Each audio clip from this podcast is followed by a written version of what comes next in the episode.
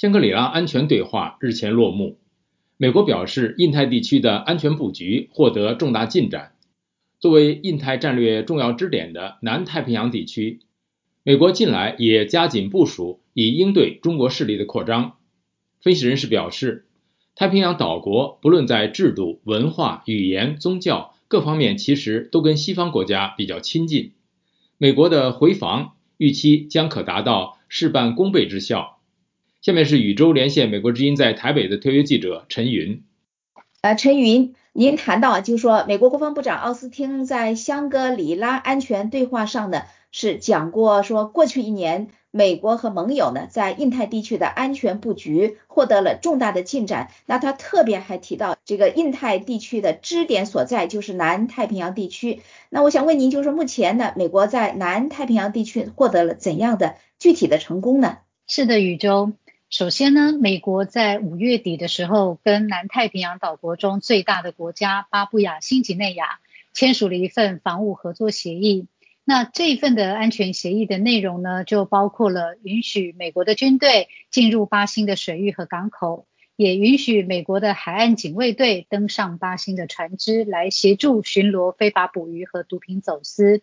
并且呢，可以进一步的授权美国政府与巴新共同去分享这个卫星的数据，以便能够更好的进行海洋的巡逻。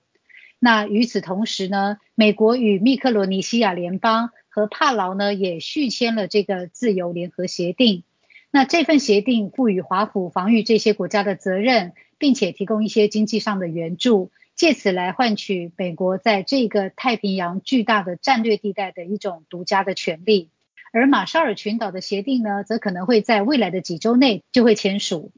此外呢，美国在今年的二月恢复了中断三十年的驻所罗门群岛的大使馆，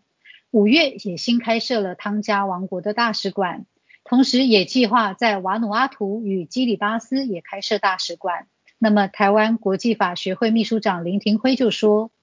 这个做法是在去年四月，中国开始跟所罗门群岛进行安全合作的协议之后，所以现在就是说，对于美国的回访太平洋岛国这件事情来讲啊，我认为它会有事半功倍的一个效果。宇宙。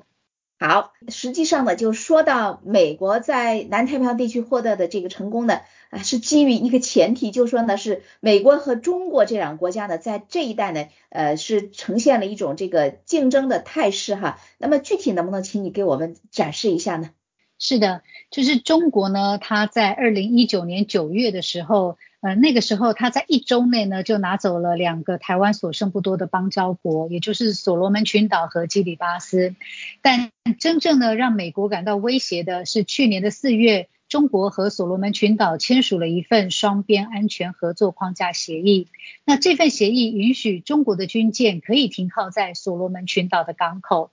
但是马但是美国呢马上就急起直追了，像外交政策他就发表评论指出。美国续签自由联合协定的这种安排，无异于是为美军提供了一条进入印太地区的力量投射高速公路。因为这条高速公路呢，就可以用来应对台湾海峡、南中国海、东中国海或者是朝鲜半岛的冲突。那如果密克罗尼西亚和帕劳继续推进来允许美国能够在他们的领土上建立一些军事基地的计划的话，那美国的优势只会继续增加。宇宙，那另外呢，就是说陈云，呃，说到这个南太地区呢，呃，如果是要分别从，比方说军事呀、经济啊，还有甚至是自然环境方面的，这里到底有哪一些这个突出的特点呢？